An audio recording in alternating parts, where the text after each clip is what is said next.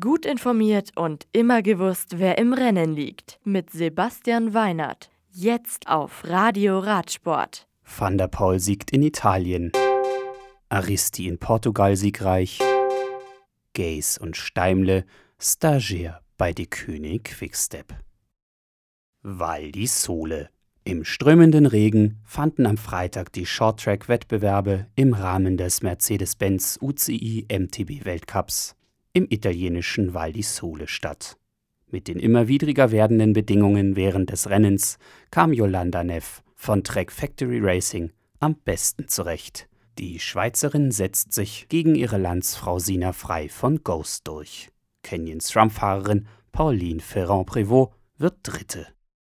Bei den Herren ist es Corendon Circus-Profi Mathieu van der Poel, der erneut seine Klasse unter Beweis stellt. Der Niederländer fährt lange vorne, ehe er den wieder aufschließenden Enrique Avancini von Cannondale am Berg mit einem bald außerirdisch wirkenden Antritt bezwingen kann. Dritter wird Jens Schürmanns von Scott Krös Oxygen, der damit sein erstes Weltcup-Podium holt. In der Weltcup-Gesamtwertung überholt Mathieu van der Poel Enrique Avancini und liegt nun vor dem Brasilianer 206 Punkte hinter Gesamtleader Nino Schurter. St. Antonio dos Caballeros. Bei der 81. Volte a Portugal Santander gewinnt Mikel Aristi von Euskadi Bass Country Murias das 198,5 Kilometer lange Teilstück von Marina Grande nach San Antonio dos Caballeros. Der Spanier setzt sich auf der zweiten von insgesamt zehn Etappen gegen Luis Mendonça von Radio Popular Boavista und W52 FC Porto-Fahrer Gustavo Cesar durch.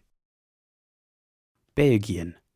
Mountainbiker Sam Gaze von Specialized nutzt seine Chance und unternimmt einen Versuch auf der Straße.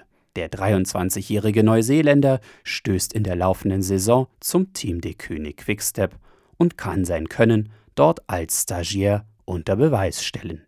Mit ihm bekommt der ebenfalls erst 23-jährige Yannick Steimle vom Team Vorarlberg Santic im erfolgreichsten Pro-Tour-Team die Chance auf einen Vertrag in der World Tour.